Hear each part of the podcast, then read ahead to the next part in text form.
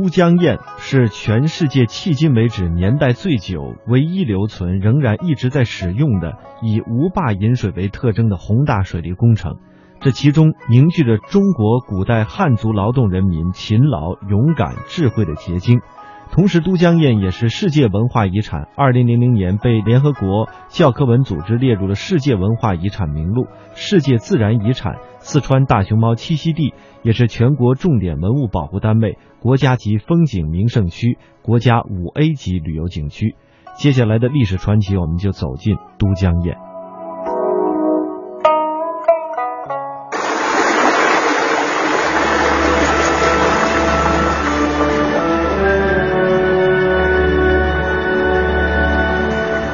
建在都江堰渠首的二王庙，是老百姓对李冰父子的治水伟业的纪念。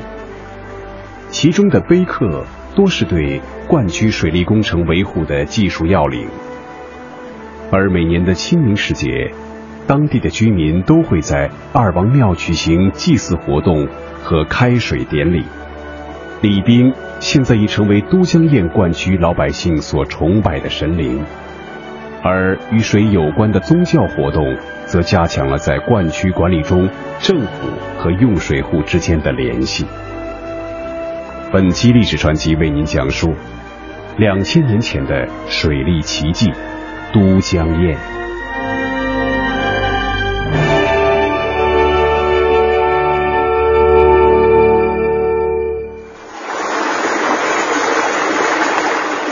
岷江是长江上游的一条较大的支流，发源于四川北部高山地区。每当春夏山洪爆发的时候，江水奔腾而下，从灌县进入成都平原。由于河道狭窄，古时常常引发洪灾。洪水一退，又是沙石千里。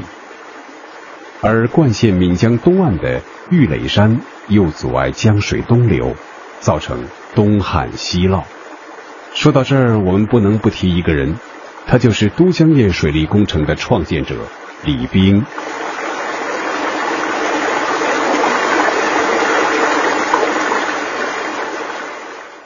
李冰是今山西运城人，是战国时期的水利家，对天文地理也有研究。秦昭襄王末年。为蜀郡守，在今四川省都江堰市岷江出山口处主持兴建了中国早期的灌溉工程都江堰，因而使川西平原富庶起来。李冰在治水的过程中排除了种种迷信的阻挠，坚决用科学的方法来治理水患，而且他成功的解决了秦王的亲戚华阳侯的嫉妒。以及制造的一系列的谣言和重伤事件，及时的处理了工程当中的问题和紧急状况。关于李冰的籍贯，学术界一直众说纷纭。直到一九九九年，山西的李氏后裔李宝生读到了一本名叫《都江堰》的书，书中提到了李冰的族属生地至今不详，想起自家族谱中。有对师祖李冰附属治水的记载，他激动万分地给都江堰市政协发了一封信，从此揭开了这个千古之谜，并经各方确认，李冰籍贯为山西运城。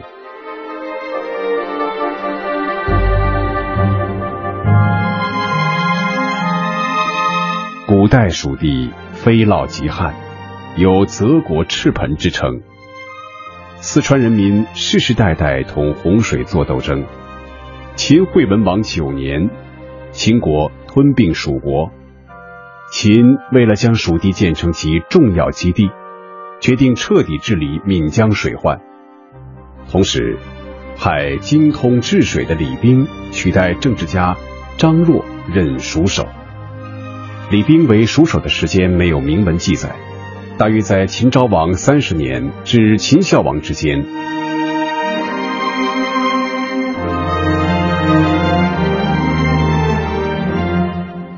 秦昭襄王五十一年，李冰和他的儿子吸取前人的治水经验，率领当地人民主持修建了都江堰水利工程。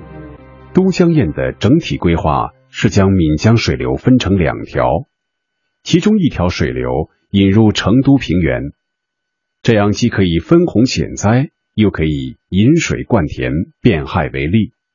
主体工程包括鱼嘴分水堤、飞沙堰溢洪道和宝瓶口进水口。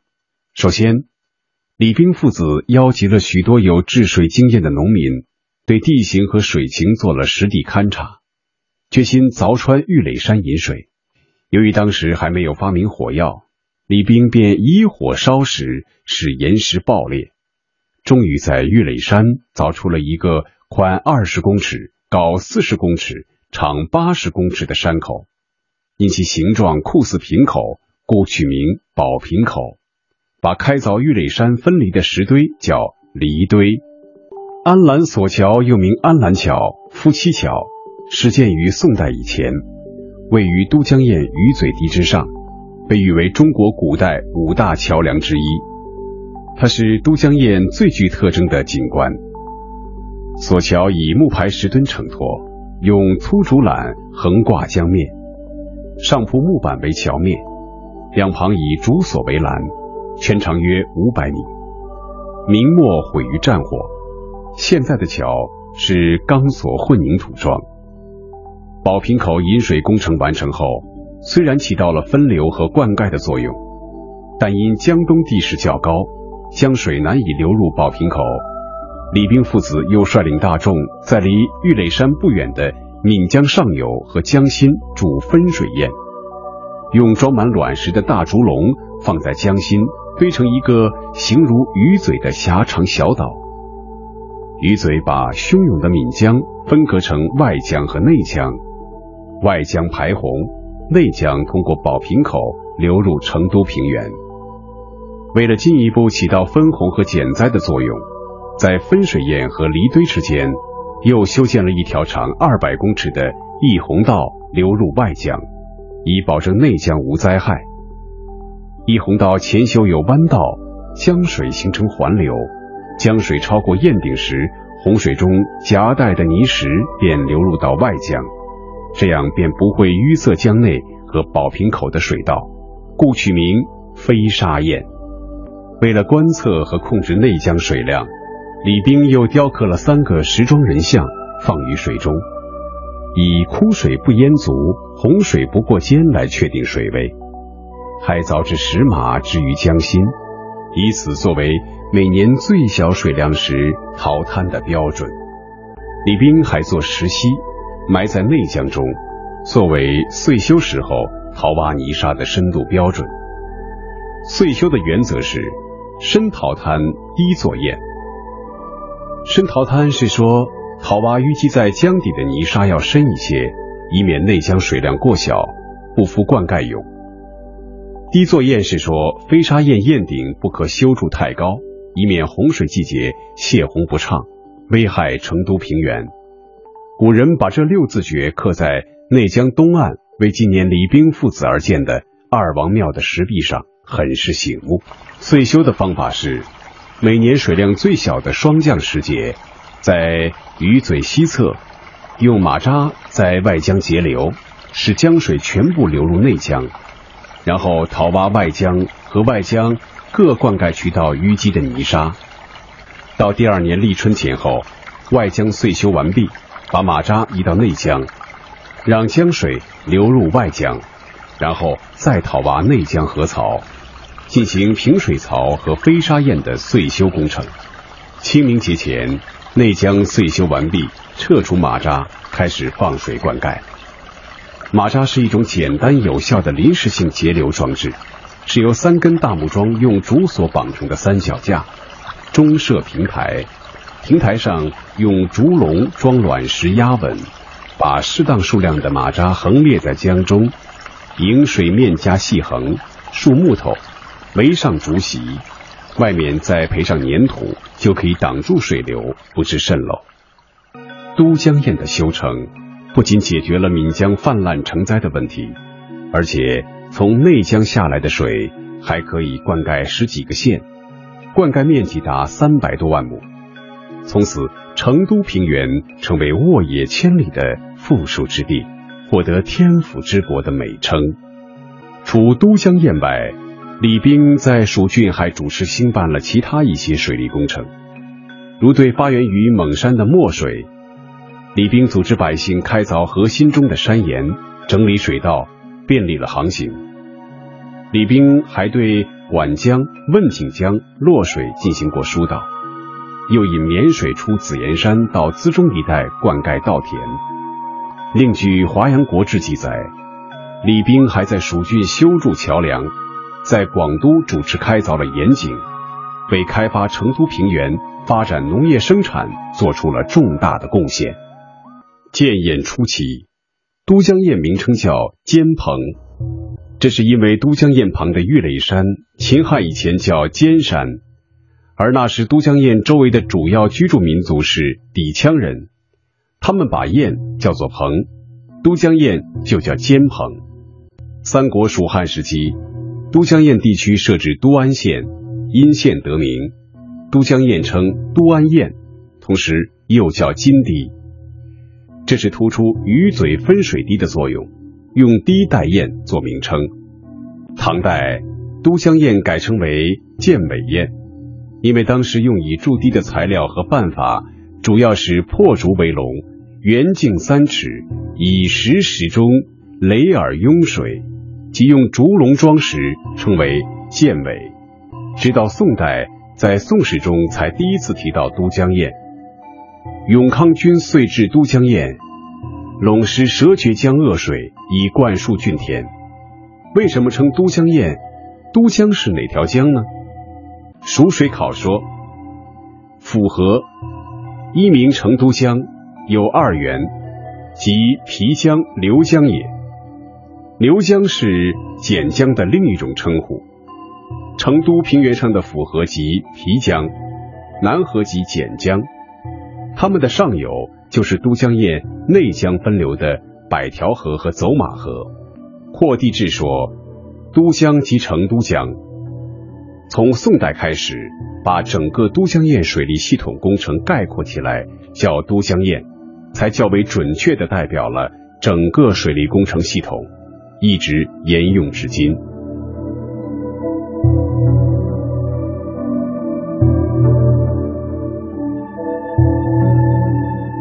都江堰水利工程历经两千二百六十年而不衰，是当今世界年代久远、唯一留存以无坝引水为特征的宏大水利工程。它是中国古代历史上最成功的水利杰作。更是古代水利工程沿用至今、古为今用、硕果仅存的奇观，以至新建时间大致相同的古埃及和古巴比伦的灌溉系统，以及中国陕西的郑国渠和广西的灵渠，都因沧海变迁和时间的推移，或淹没，或失效。唯有都江堰独树一帜，源远流长。至今还滋润着天府之国的万顷良田。都江堰，它充分利用当地西北高、东南低的地理条件，根据江河出山口处于特殊的地形、水脉、水势，城市力道无坝引水，自流灌溉，使堤防分水、泄洪、排沙、控流相互依存，共为体系，保证了防洪、灌溉、水运。和社会用水综合效益的充分发挥，它最伟大的地方是经久不衰，而且发挥着愈来愈大的效益。都江堰的修建以不破坏自然资源、充分利用自然资源为人类服务为前提，变害为利，使人地水三者高度协和统一，是全世界迄今为止仅存的一项伟大的生态工程。开创了中国古代水利史上的新纪元，标志着中国水利史进入了一个新的阶段，在世界水利史上写下了光辉的一章。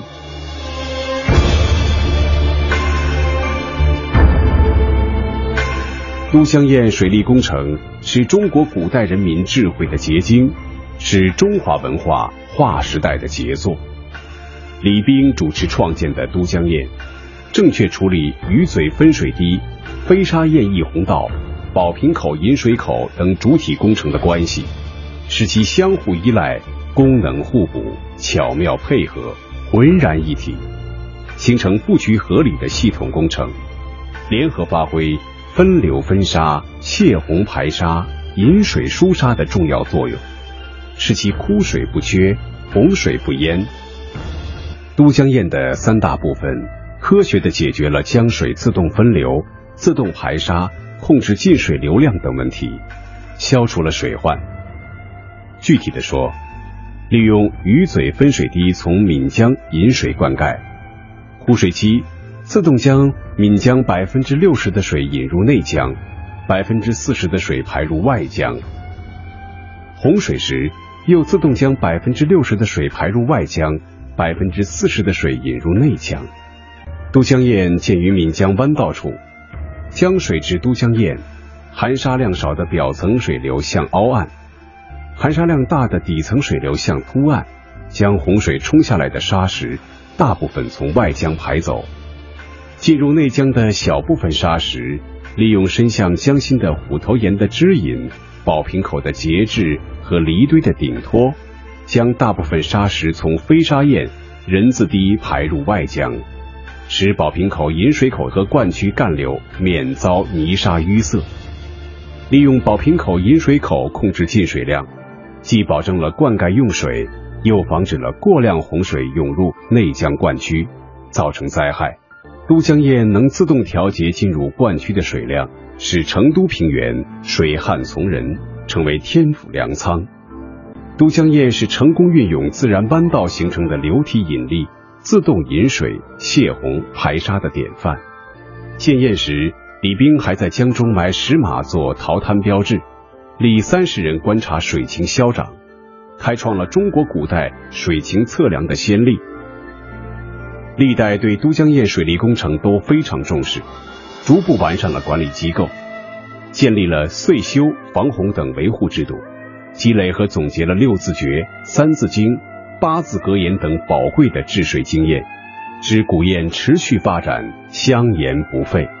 李冰所创建的都江堰是一个科学、完整、极富发展潜力的庞大的水利工程体系，是巧夺天工、造福当代、惠泽未来的水利工程，是区域水利网络化的典范。后来的灵渠、他山堰、余梁坝。岱村坝一批历史性工程都有都江堰的印记，其工程结构主要由渠首工程、附属工程和灌渠系统工程组成。渠首工程主要由鱼嘴、飞沙堰、宝瓶口组成，附属工程由百丈堤、人字堰洪堰组成。渠系工程主要由内江总干渠、沙黑总干渠、金马河干渠等组成。建国后。为解决都江堰工程维修期间的城市供水问题，又特别设计增建了工业引水暗渠。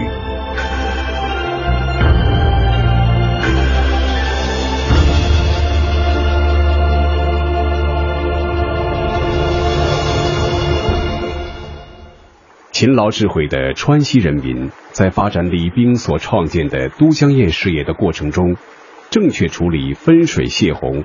引水灌溉、堤堰排沙、运行维修等各种矛盾关系，紧紧依托自然条件，充分运用工程技术解决了各种问题，积累了极为丰富的治水经验。深淘滩、低作堰六字诀，新旧两个版本的三字经，留下了系统完整而又非常具体的治水经验。认真学习研究和推广都江堰经验。对治理黄河、解决山东的水问题、加快水利网络化的建设、发挥四川省乃至全国自然地理优势、优化生态环境，仍然意义重大。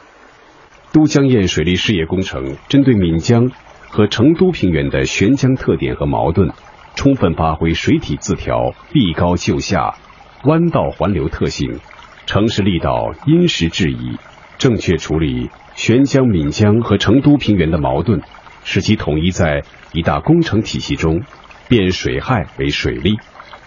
具体讲，以三维空间巧妙构筑相互依存、相互制约的取守三大工程，优化岷江特定区段的硬约束，形成不同流量条件下的主流走势、环流力度，造成岷江不同流量条件下的内外江不同的水沙分配比，克服川西自然地理劣势，优化岷江和成都平原的关系，发展水利网络化。是其最有利于当地经济的稳定持续发展。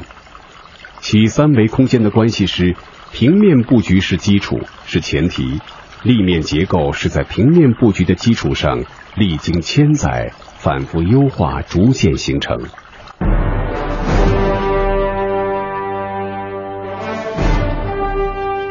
两千多年前，都江堰取得这样伟大的科学成就，世界绝无仅有。至今仍是世界水利工程的最佳作品。一八七二年，德国地理学家里希霍芬称赞都江堰灌溉方法之完善，世界各地无与伦比。一九八六年，国际灌排委员会秘书长弗朗杰姆、国际河流泥沙学术会的各国专家参观都江堰之后，对都江堰科学的灌溉和排沙功能给予高度评价。一九九九年三月，联合国人居中心官员参观都江堰之后，建议都江堰水利工程参评二零零零年联合国最佳水资源利用和处理奖。都江堰，我以为中国历史上最激动人心的工程，不是长城，而是都江堰。长城当然也非常伟大，不管孟姜女们如何痛哭流涕，站远了看，这个苦难的民族竟用人力在野山荒漠间修了一条万里屏障，为我们生存的星球留下了一种人类意志力的骄傲。长城到了八达岭一带，已经没有什么味道。而在甘肃、陕西、山西、内蒙一带，劲厉的寒风在时断时续的颓壁残垣间呼啸，淡淡的夕照，荒凉的旷野融成一气，让人全身心的投入对历史、对岁月、对民族的巨大经济，感觉就深厚的多了。但是。就在秦始皇下令修长城的数十年前，四川平原上已经完成了一个了不起的工程。它的规模从表面上看远不如长城宏大，却注定要稳稳当当的造福千年。如果说长城占据了辽阔的空间，那么，它却实实在在的占据了辽远的时间。长城的社会功用早已废弛，而它至今还在为无数民众输送汩汩清流。有了它，旱涝无常的四川平原成了天府之国。每当我们民族有了重大灾难，天府之国总是沉着的提供庇护和儒雅。因此，可以毫不夸张的说，它永久性的灌溉了中华民族。有了它，才有诸葛亮、刘备的雄才大略，才有李白、杜甫、陆游的穿行华章。说的近一点。有了它，抗日战争中的中国才有一个比较安定的后方。